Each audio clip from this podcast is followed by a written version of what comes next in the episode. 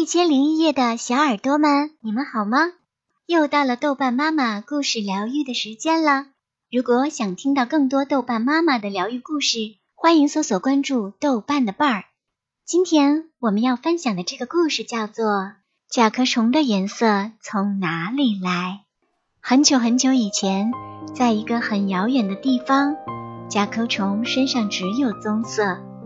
甲壳虫安安静静地在雨林里生活，默默地做着自己的事情，从来不去打扰别人。雨林里还住着一只老鼠，它总是爱取笑其他小动物和小虫子。老鼠觉得自己灵敏迅速，其他动物都没法跟它比。它最喜欢取笑和捉弄的就是甲壳虫了。后面还有一群跟屁虫，老是跟他一起开些刻薄的玩笑。雨林里一根高高的树枝上住着一只鹦鹉，这只鹦鹉羽毛鲜艳美丽，非常聪明，而且还拥有神奇的魔力。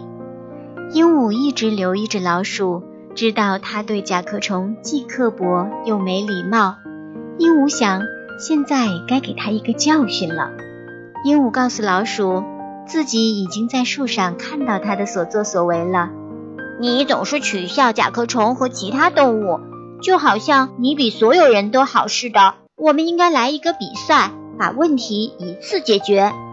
鹦鹉说：“我要为你和甲壳虫安排一次比赛，最快的那位可以获得一件新的外套，还可以自己选择自己喜欢的图案和花纹。”老鼠可喜欢这样的比赛了，因为它一直觉得自己的衣服颜色很单调，只有灰色或者棕色。这真是一次大好的机会，大家都能看到我速度飞快，我轻轻松松就能赢得比赛。我的腿强壮有力，跑起来比风还快。甲壳虫那皮包骨的瘦腿怎么能跟我比？第二天，动物们都来到老无花果树下。鹦鹉指着小路尽头的一个老树桩说：“如果谁先到达那里，就可以得到一件新外套。”鹦鹉一声令下，比赛开始了。老鼠向前飞奔，它一边跑一边想着自己穿上新外套的样子，想着该选择什么颜色和花纹。它一次次的回头，甲壳虫无影无踪，可它一点都不担心。它想。甲壳虫还在起跑线上呢。可是等老鼠跑到了老树桩的时候，发现甲壳虫早就到了，正坐在小路边上等着呢。咦，你怎么这么久才来呀，老鼠？我一直在等你呢。老鼠惊讶的大叫起来：“你怎么可能这么快？哦，你不知道我会飞吗？”甲壳虫安静地说：“飞？你居然会飞？”我都不知道你会飞，老鼠说着，它实在是想不通。鹦鹉飞下来，停在老树桩上。还有很多事是你不知道的呢，我亲爱的老鼠。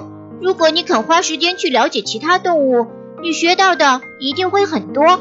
你总是凭着外表去判断，所以你永远不知道真正的他们是怎样的。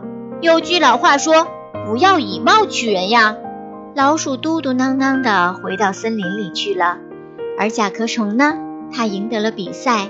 它选择了一件蓝绿色的外套，天空的蓝加上雨后新叶的绿。它还为自己的翅膀选了闪闪的光，就跟湖面上反射的阳光一样。直到今天，甲壳虫还穿着它那色彩鲜艳的外套，而老鼠呢，却只有单调的棕色或者灰色。好了，今天的故事就分享到这里了。我是豆瓣妈妈，我们下期再见吧，宝贝们，晚安。